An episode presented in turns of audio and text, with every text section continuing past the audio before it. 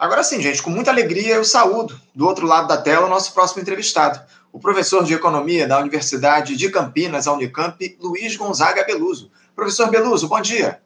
Bom dia, André. Ouvindo aqui o finalzinho da, do Arcádio. Não deu para ouvir tudo, mas ouviu o finalzinho. Professor, eu agradeço muito a sua audiência aqui ao nosso programa nesse finalzinho da entrevista do Arcádio, especialmente a sua participação aqui no programa de hoje. É sempre uma alegria fazer esse diálogo com o senhor no Faixa Livre e a gente tem alguns temas importantes para tratar que dizem respeito à economia do nosso país, né, o, professor? Porque o governo do presidente Lula avisou que esse ano de 2024 seria um ano destinado a colher os frutos daquilo que foi plantado nos 12, primeiro me nos 12 primeiros meses de terceiro mandato.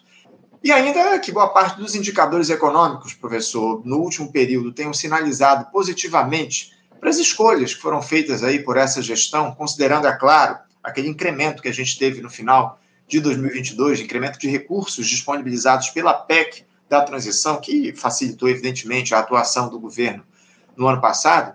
Ontem, aliás, no ano retrasado, aliás, no ano passado, claro. Ontem a gente teve aí uma frustração, digamos assim, da equipe liderada pelo ministro Fernando Haddad, com a notícia de que o governo registrou um déficit primário nas contas públicas em 2023 de 230,5 bilhões de reais, ou seja, 2,1% do produto interno bruto, de acordo com dados que foram divulgados aí pela Secretaria do Tesouro Nacional. Esse é o pior resultado desde 2020. O valor está acima, inclusive, da projeção do orçamento de 2023, que previa um déficit de até 228,1 bilhões de reais. Também supera a última projeção, no mês de novembro, que previa um resultado negativo de 177,4 bilhões de reais nas contas públicas. O dado também fica acima dessa tal meta informal do governo. Em janeiro do ano passado, o ministro Haddad havia estimado que o resultado negativo ficaria abaixo de 100 bilhões de reais, o que representa 1% do PIB. Professor Beluso, é, depois de todos esses dados aí que eu trouxe aqui para os nossos espectadores, eu queria saber do senhor o que, é que esse resultado das contas públicas, com déficit aí superior ao que estava projetado, pode representar para esse governo. Porque, por mais que a gente saiba que déficit, digamos assim, não representa lá muita coisa, os neoliberais, os fiscalistas aí, logo ficam de orelha em pé quando ouvem essa palavra. Eu gostaria que o senhor falasse um pouco a respeito desse resultado que a gente teve no dia de ontem do déficit das contas públicas acima do esperado pelo governo, por favor. Pois é, Anderson, nós estamos diante de, um, de uma espécie de cerco de Troia, na verdade, sem Aquiles, né? cerco de Troia. E eu diria que essa discussão sobre a questão fiscal, déficit, superávit, etc., é, tá muito, está muito empolgada numa visão com perdão da palavra empolgada, mas ela tem um sentido aqui muito preciso, ela está muito empolgada numa visão bastante pobre e, e, e, conservadora no mau sentido da economia capitalista. Vamos olhar o que está acontecendo. Nos Estados Unidos tem déficit ou superávit? Tem déficit. A Europa tem déficit. Países, aliás, a Europa com o euro é uma tragédia porque os sistemas fiscais não estão integrados não se ter uma integração monetária é um prodígio, isso que eles fizeram. Fizeram uma integração monetária e deixaram a, a cargo dos Estados nacionais a questão fiscal. Eles inovaram, uma inovação atrasada, tragicamente atrasada. Mas o que eu quero me referir é que você precisa olhar, eu pelo menos tenho esse hábito de olhar essa questão de déficit superávit, ou seja, essa questão fiscal, de um ponto de vista, digamos, dinâmico. Vamos observar os, os anos todos em que o Brasil teve superávit primário. Esses anos ah, começam em 98, evidentemente, no Fernando Henrique, e se acentuam nos anos 2000, a partir do governo Lula, a partir, sobretudo, de 2003. O que acontece aí? Nós tivemos, fomos bafejados por um, por um superávit comercial importante, foi o ano, foi o primeiro, os primeiros passos da, da gloriosa, glorioso desempenho das commodities, isso abriu espaço para que o governo, logo, sobretudo no segundo mandato, aumentasse o dispêndio público, buscando nas políticas sociais, no investimento, o investimento subiu 21% do PIB. Hoje em dia ele deve estar em 17%. Deve estar, está pelos dados do IBGE. Então, há uma relação entre gasto e formação da renda. Né? Então, quando eu ouço esses, esses mimimis dos economistas conservadores, eu falo eles são contra o capitalismo. Porque o capitalismo, eles são, como, como disse a presidente do Banco Central, Christine Lagarde, né? é uma, os economistas são uma camarilha de ignorantes. Ela falou pelos maus, pelas más razões, ela chamou de camarilha. Mas, enfim, e forma mesmo certo, você forma um consenso, determinados consensos que acabam se reproduzindo e tem muita influência na formação é, das opiniões, e a gente tem que levar em conta que as opiniões, ou seja, as visões a respeito dos problemas são importantes. Então, você cria esse, esse consenso, quase consenso entre os economistas e os jornalistas de economia, né? de que eles falam assim, é o rombo, estava lendo hoje a Folha, eles falam o rombo. Né? No meu tempo de várzea, quando eu jogava na várzea, o sujeito era ruim, a gente chamava de arrombado. Esse cara é um arrombado. Então, eu, quando falo arrombo, eu me lembro dos meus tempos de várzea. Então, xingava os pontos esquerda, o nosso ponto esquerda, é, de arrombado. Coisa de, de moleque. Não é bem moleque, eu já estava na faculdade, programa enfim, a gente faz essas coisas. O que eu quero dizer é que toda essa exposição, essa forma de manifestação, vai criando um consenso que vai bloqueando a ação do governo. Você veja a, a, a nova política industrial, que é uma ideia muito boa, mas ela está toda ela marcada pela necessidade de você não ampliar muito o gasto, segurar o BNDES, uhum. segurar, é, na verdade, a FINEP, deixar a coisa em termos de um gasto que não vai ter um impacto, na minha opinião, muito grande na transformação industrial. Inclusive, professor, desculpa até interrompê-lo, porque daqui a pouquinho a gente vai aprofundar um pouco mais esse tema da, do programa que foi apresentado aí na última semana, Nova Indústria Brasil, pelo governo Lula. A gente vai aprofundar esse tema daqui a pouquinho. Mas eu queria aproveitar uma, uma deixa que o senhor me deu pelo seguinte: é evidente que esses fiscalistas os neoliberais adotam aí essa ideia, esse discurso de que uh, o gasto público é problemático, a gente avançar no gasto público traz problemas para o país. Só que o governo Lula comprou essa ideia, né, professor? Aí a gente tem esse novo arcabouço fiscal, temos essa meta de déficit fiscal zero, ou seja, esse discurso fiscalista acabou sendo comprado pelo governo Lula, não o ministro Fernando Haddad, inclusive. Anderson, é, eu convivo muito com pessoal do governo, sem dar pitaco e palpite, porque não há coisa pior do que você estar de fora e ficar metendo o seu nariz onde não é chamado. Mas eu diria que, voltando à questão do cerco de Troia, eu diria que aí você introduz uma outra questão que nós temos que cuidar, é a dimensão política da política econômica.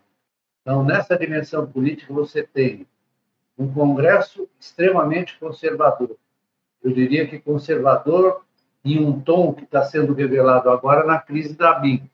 Ou seja, é o que aconteceu no governo Bolsonaro foi uma apropriação privada do Estado. É muito claro, uma privatização do Estado. Família Bolsonaro resolveu tomar conta do Estado, desafiando as leis, os regulamentos, as funções do Estado moderno. Isso é um fenômeno que ocorreu muitas vezes na história na história do capitalismo, muitas vezes a apropriação privada. Quando se fala do nazismo como uma economia uma economia governada pelo Estado, houve estatidão, houve uma tremenda privatização no nazismo, porque ninguém sabe, mas o Hitler fez uma reunião logo no início da sua da sua gestão como chanceler, ainda antes do incêndio do Reichstag, e chamou os empresários todos, o Krupp e todos os outros importantes, e entregou a eles a, a política econômica. Não só entregou a eles, mas permitiu que eles usassem a mão de obra que estava nas, lá na, em Auschwitz em outras instâncias trágicas, né? Isso é uma história que está escrita num livro muito importante, um livro escrito por um francês que ganhou o prêmio, chama-se a, a Hora do Dia. Então, é, é um livro muito interessante. Então, o que acontece que a gente observa é essas, essas dissensões entre o que está acontecendo e o que as pessoas dizem. Então, o que está acontecendo é o seguinte: é um cerco político no governo Lula, e o Lula está tentando, Lula e o Haddad estão tentando administrar esse cerco. Né? O Lula tem clareza, e o Haddad também, que é preciso administrar esse cerco, sob pena de você ser esmagado por um Congresso que é um bando de criminosos. Você desculpa a minha violência, mas tem um bando de criminosos lá, eleitos a partir do bolsonarismo pessoal que quis invadir o Congresso, etc., aquele episódio de 8 de janeiro.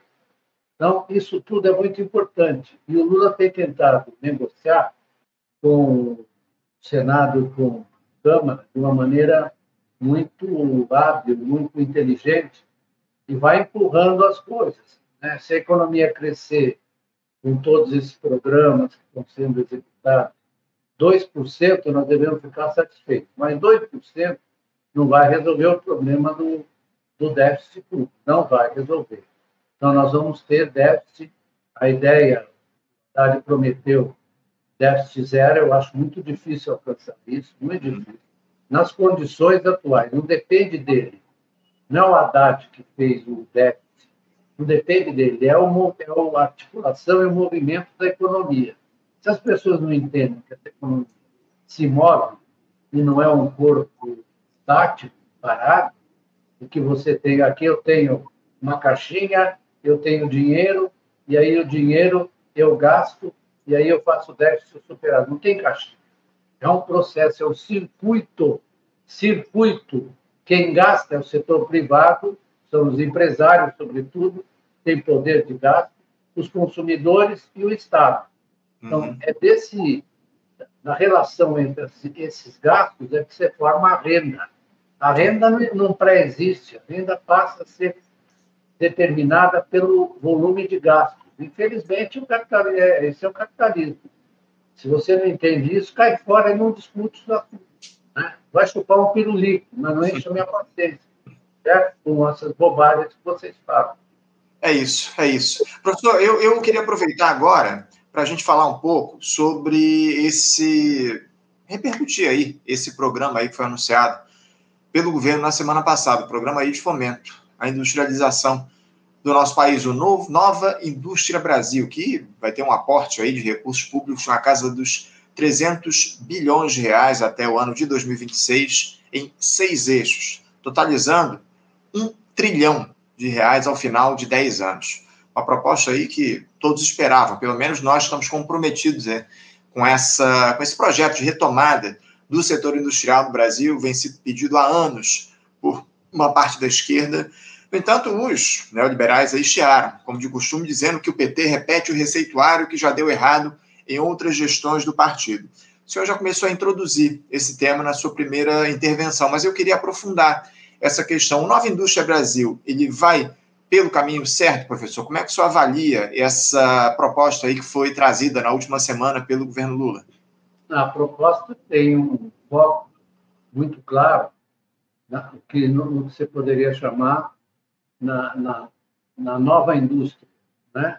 Então, tem um foco muito claro nas novas formas da indústria moderna, buscando acentuar o progresso tecnológico, porque nós não vamos repetir a indústria, a indústria que nós tivemos e as pessoas não sabem que o país, o Brasil foi o país que dispunha do, do sistema industrial mais avançado entre os países emergentes, hoje chamados de emergentes. Será que a gente não sabe disso? Devia saber. Isso foi feito através de políticas públicas industriais, numa articulação entre o, o setor privado e o governo, e o Estado e o setor público, como foi em todas as industrializações que a ignorância aqui é muito grande. Eu estou escrevendo um artigo para recuperar as políticas industriais, vai sair na Carta Capital, desde a Revolução Industrial, e, aliás, a Revolução Industrial é fruto de uma política pública que estava concentrada na criação do Banco da Inglaterra, né? ainda no período mercantil, 1694. Se não houvesse o Banco da Inglaterra, né? você não teria desencadeado a Revolução Industrial, que ele criou as condições de financiamento para a manufatura dar o salto para a indústria. Né? Isso é uma coisa ignorada por muita gente. Mas o que eu quero dizer é que, a partir daí, você teve o Alexander Hamilton na, nos Estados Unidos, com o seu relatório das manufaturas, né?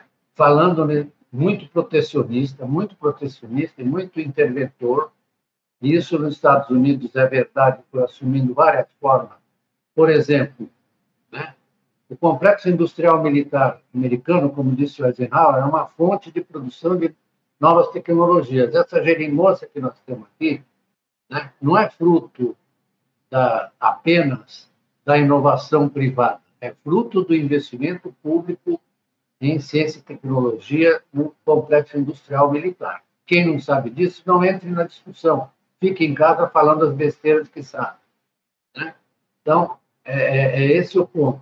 É, na verdade, a, a Alemanha, como é que a Alemanha saltou para uma economia industrial poderosíssima já no final do século XIX. Foram os programas do Otto von Bismarck, que, na verdade, exigia que, por exemplo, quando foram falar para ele de uma ferrovia, ele falou assim, não, não vamos importar nada, nós vamos produzir aqui. Então, todos esses países, todos, e o Japão, Revolução Meiji. Foi a Revolução Meiji. Foi, na verdade, um salto da, da do Japão, apoiado inclusive na experiência alemã, que as pessoas não sabem, beneficiada pela experiência alemã, criou a indústria japonesa, uma das mais, é, das mais importantes do mundo. Né? Depois sofreu um declínio por conta do abandono das regras que governaram o avanço japonês ainda no século XX também. Então, se você me permite, eu acho que eu tenho visto as manifestações, artigos, que, na verdade, isso é coisa do passado.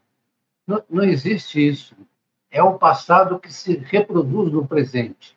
É um passado poderosíssimo, porque ele fez uma transformação estrutural na economia capitalista. Aliás, o capitalismo só se configurou na sua integridade depois da Revolução Industrial, com todas as suas características, bancos, grandes empresas, etc. Tudo isso é fruto dessa transformação. Isso vai se transformando, vai se transformando para continuar o mesmo, que é um, um aparente paradoxo, mas é assim que a gente tem que pensar. É claro que a política industrial que você vai fazer agora tem que ter as marcas que o governo quis dar a, com muito, muita ênfase nas novas tecnologias, nas novas formas de produção, etc. Né? Eu acho que o projeto é muito interessante. Ele tem um problema, porque, do ponto de vista do financiamento, ele tenta se ater àquilo que já existe, foi moderado. Mais uma vez, para respeitar, tenho visto as entrevistas do, do pessoal do governo, mais uma vez, para respeitar esse escaninho em que você colocou a economia, olha, você tem que gastar aquilo que você tem. Né? Então, isso tem um, é, nesse caso, você tem um problema. Porque é o seguinte, vou voltar a um, uma questão fundamental. Uhum. É, né, nessa economia, é preciso que, essa economia capitalista industrial, é preciso que, por exemplo, você tenha um impulso de criar mais dinheiro para você escapar do circuito normal da renda, aquele que reproduz simplesmente o existente. Então, o sistema bancário financeiro existe para isso. Ele, na verdade, adianta liquidez, adianta recursos para você fazer o gasto. Quando um empresário decide montar, avançar no seu investimento, sua própria empresa ou adquirir uma outra empresa, ele recorre ao sistema bancário. Ele não tem. O pessoal acha que você usa os lucros para gastar. Não. Você produz os lucros quando você gasta. O contrário. Né? É o que o Keynes disse para um outro economista que falava assim: é preciso ter lucros para financiar, então não é preciso financiar para ter lucro. Certo? Então começa por aí a, a, o desencontro. Então o que está acontecendo é que no cerco de Troia você está obrigando o governo a se conter um pouco na criação de gasto novo. Não recorrer muito, você controlou, está controlando o BNDES dentro dos seus, seus parâmetros, etc. Aliás, eu vi que um dos membros do governo disse: nós não vamos usar, não vamos usar é, aportes do Tesouro para é, produzir funding ou promover funding para o BNDES. Ora, na transição, na passagem da crise de 2007, 2008, uhum. nós tivemos um, uma queda do PIB de 0,9 é, em 2009. Foi crucial o fato do grande ministro da Fazenda, grande mesmo, um dos melhores que eu conheci, o Guido Manta, fez uma capitalização do BNDES que tirou a economia brasileira. Quem olha bem os dados e olha esse fenômeno e faz a inspeção desse fenômeno com cuidado, sabe que isso deu um salto importante, tirou a economia brasileira da crise através dessa capitalização. Então, aí você tem toda uma série de, de preconceitos, de crenças que são absolutamente nocivas à, à vida social, à economia, etc. Mas é nessa situação que nós vivemos. Uhum. E esse episódio da privatização da BIM não é diferente. Sim. Isso está no, no, isso tá na, digamos, na, no perfil desses liberais que, na verdade, são cúmplices desse autoritarismo que nasce. Veja só, em todos os países que você teve, na América Latina, por exemplo, em todos os países você teve golpe militar, e autoritarismo, massacre de pessoas, você teve também políticas liberais. Isso as pessoas não lembram, que esse liberalismo político é o maior inimigo do liberalismo econômico. Liberalismo, desculpa, esse liberalismo econômico é o maior inimigo do liberalismo político. Durante a história toda foi assim. Porque você veja o caso do Milley na Argentina. Veja o caso do Milley. É típico e é exacerbadamente claro que ele, na verdade, para imprimir os seus princípios libera super hiperliberais, libertários, ele vai acabar recorrendo à repressão. Sim. Ele queria reprimir as manifestações. Então, a gente precisa ter isso muito claro, que esse jogo é muito complicado. É, e, e, o, o senhor falou do Javier Milei, ele acabou voltando atrás lá em algumas medidas que ele enviou para o parlamento, porque ele sabe que não vai conseguir passar essas não. ações aí que ele está tentando empreender lá na Argentina. É curioso que ele falou: não, não existe plano B, mas evidentemente a realidade se impôs e ele já voltou atrás em relação a algumas o, questões. O senhor. O parlamento, o senhor... Parlamento recusou várias medidas.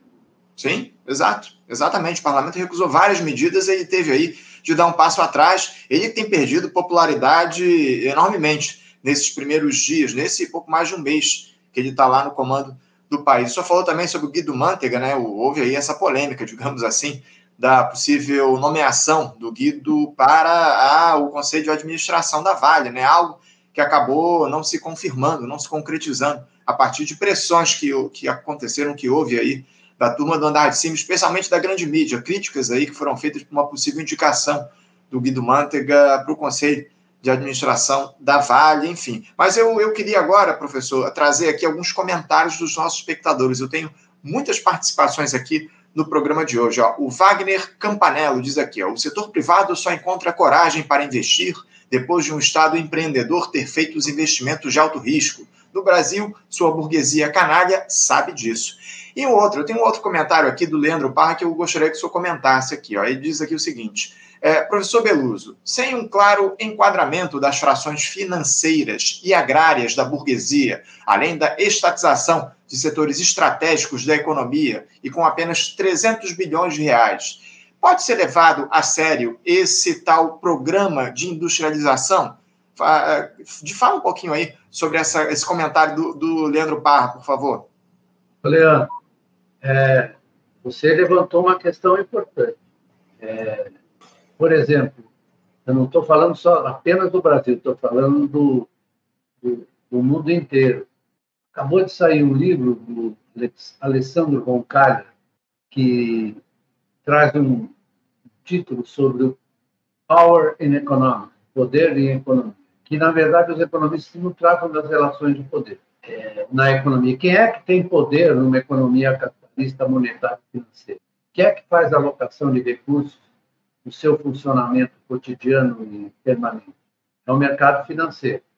Então, é o seguinte: esse é que tem o poder quase absoluto na determinação das políticas e na formação das expectativas. Então, enquanto não houver, vejam bem, deixa, eu não gosto de falar vejam vamos, vamos pensar um pouco historicamente.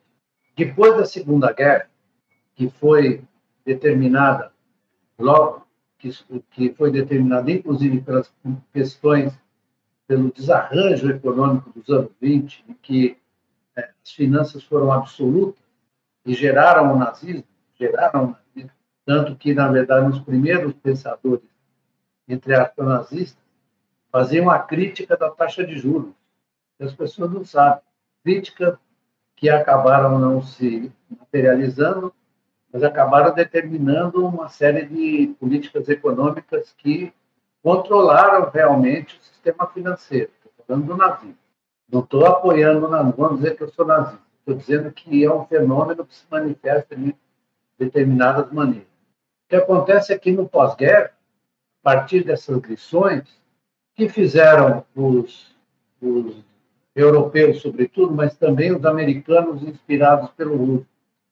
A gente não pode esquecer que esse período do Roosevelt foi muito importante e você teve, é só olhar os discursos dele, as manifestações dos seus funcionários, etc. Você teve repressão financeira, você teve direcionamento do crédito, direcionamento, certo? sobretudo na Europa.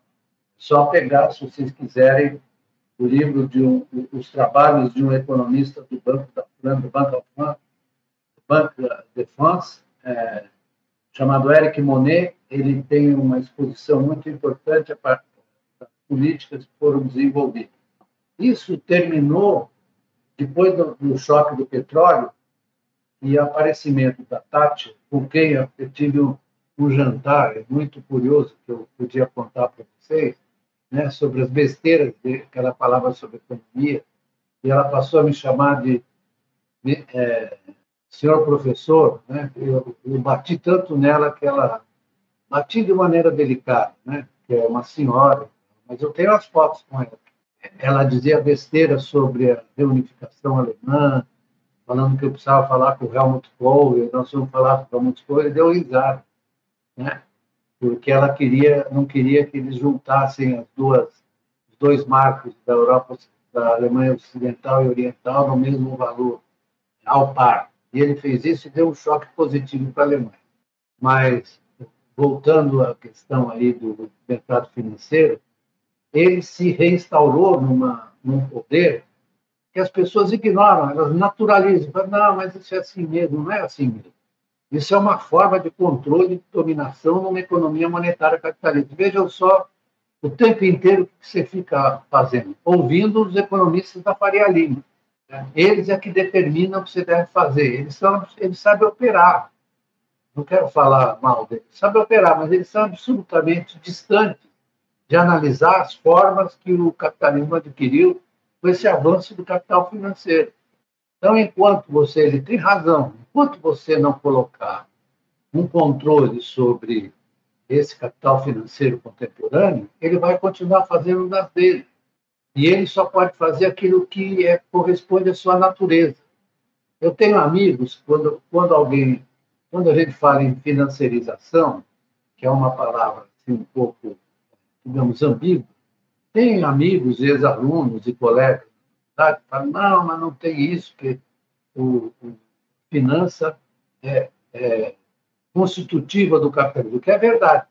o capitalismo sempre existiu sob essa forma financeira, com várias é, dimensões dessa forma financeira na vida social e econômica.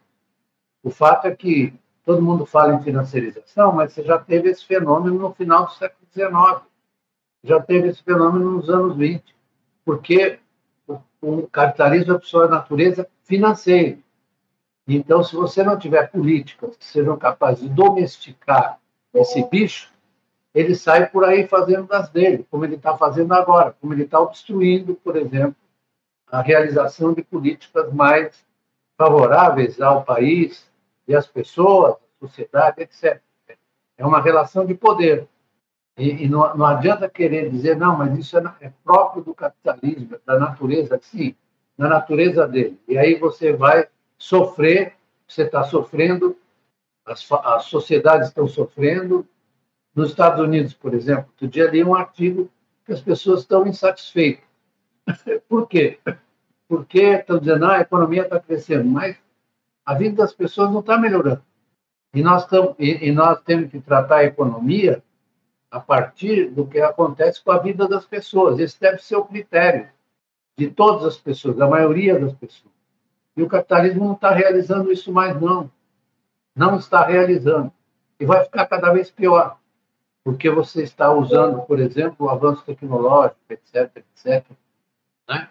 que seria muito bom, mas você está usando de uma maneira que é muito ruim. A inteligência artificial, etc., está tudo deslocando as pessoas sem que você tenha formas de reintegração. Uhum. Porque não adianta só, digamos, você dar o dinheiro para o sujeito você tem que dar dignidade a ele. Ele precisa saber que ele é um partícipe da sociedade.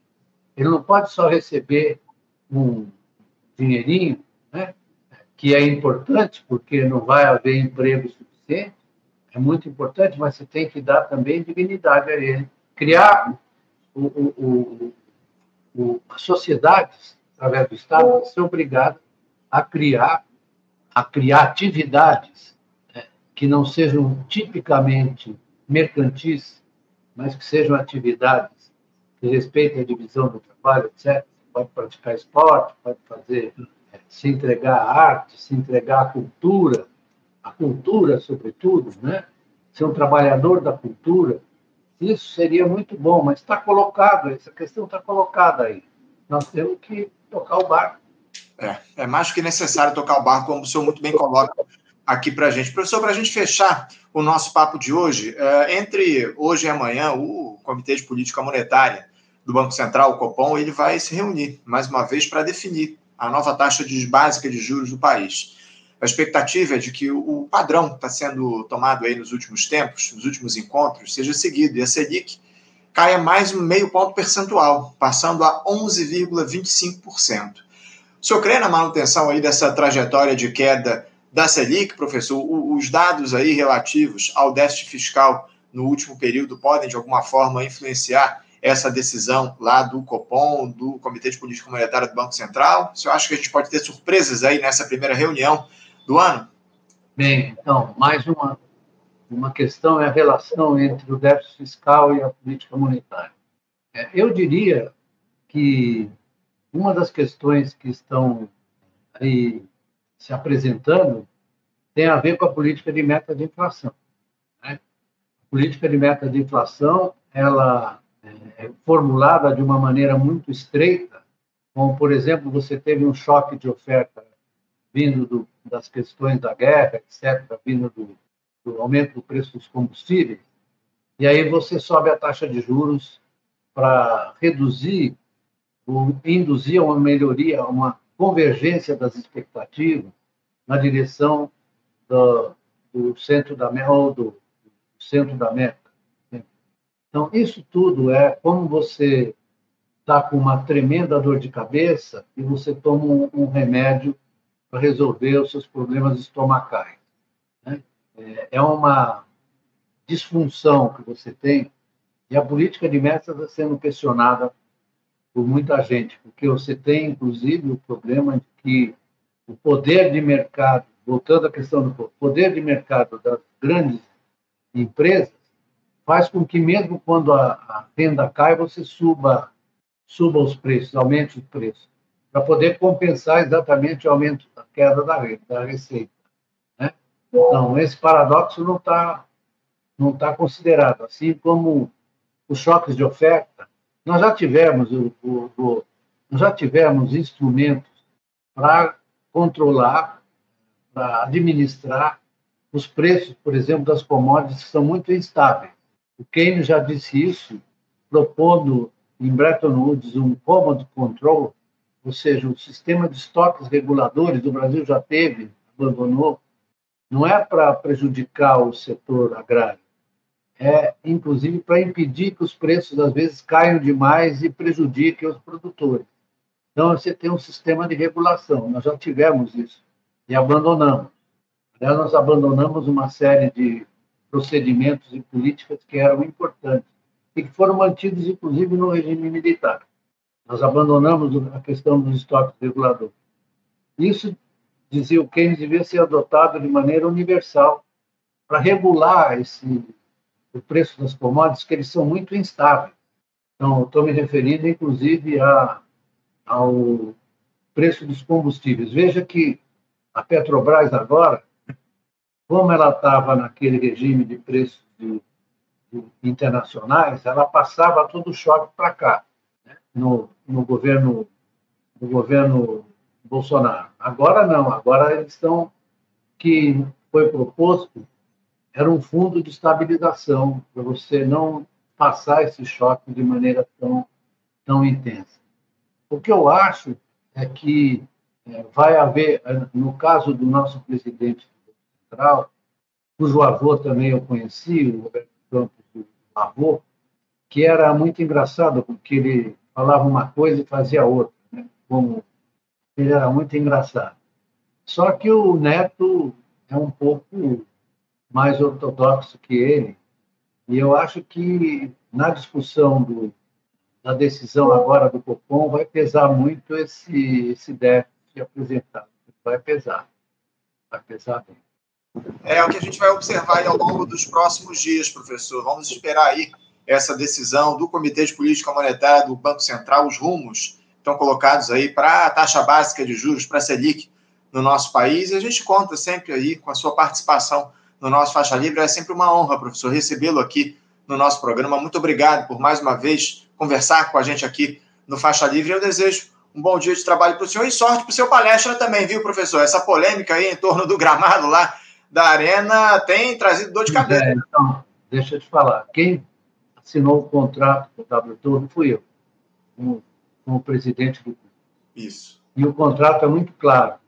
A responsável pela manutenção do estádio, porque ela é a superficiária, ela que, na verdade, administra o estádio. O Palmeiras é o proprietário, muita gente não sabe.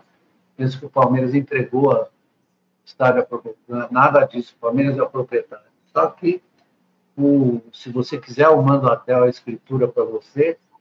Você lê que ela é muito clara e, e eu diria que ela é um pouco é leonina a favor do Palmeiras, porque o Palmeiras passa a receber, teria o direito a receber é, as receitas de todas as todos os propriedades e o que a WTO está fazendo é descumprindo o contrato. Ela tem que ser acionada porque ela está descumprindo o contrato.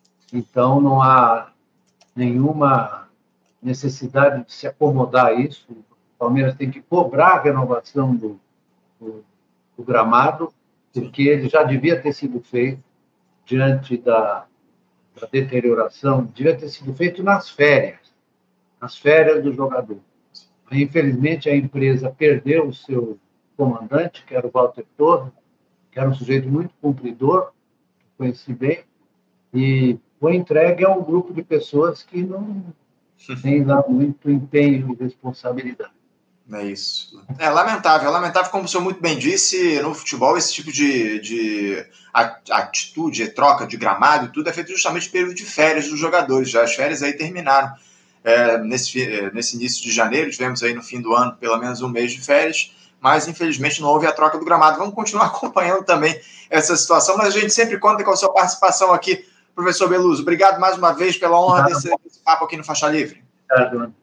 Um abraço para o senhor. Até a próxima. Conversamos aqui com Luiz Gonzaga Beluso, ele que é professor de economia na Universidade de Campinas, a Unicamp, e tratou aqui com a gente a respeito dos rumos da economia aqui no nosso país, enfim, falou sobre essa decisão aí do Copom que vai ser tomada dos dois próximos, hoje e amanhã, entre hoje e amanhã, a respeito da taxa básica de juros, né? A Selic falou sobre o Nova Indústria Brasil, esse programa de industrialização que foi lançado pelo governo Lula, também comentou esse déficit fiscal acima do que era esperado para o ano de 2023, provocou preocupação lá para a equipe econômica do governo Lula, enfim, papos aí. E ainda falamos aí de futebol no finalzinho do nosso papo com Beluso, muito importante a participação dele. Você, ouvinte do Faixa Livre, pode ajudar a mantê-lo no ar. Faça sua contribuição diretamente na conta do Banco Itaú, agência 6157, conta corrente 99360, dígito 8. Esta conta encontra-se em nome do Sindicato dos Professores do Município do Rio de Janeiro e região, o Simpro Rio, uma das nossas entidades patrocinadoras, mas seus recursos são destinados exclusivamente para o financiamento do nosso programa. Você pode fazer sua doação de qualquer valor, utilizando também a nossa chave Pix, que é ouvinte@programafaixalivre.com.br. Sua contribuição é fundamental para a manutenção desta trincheira progressista no ar.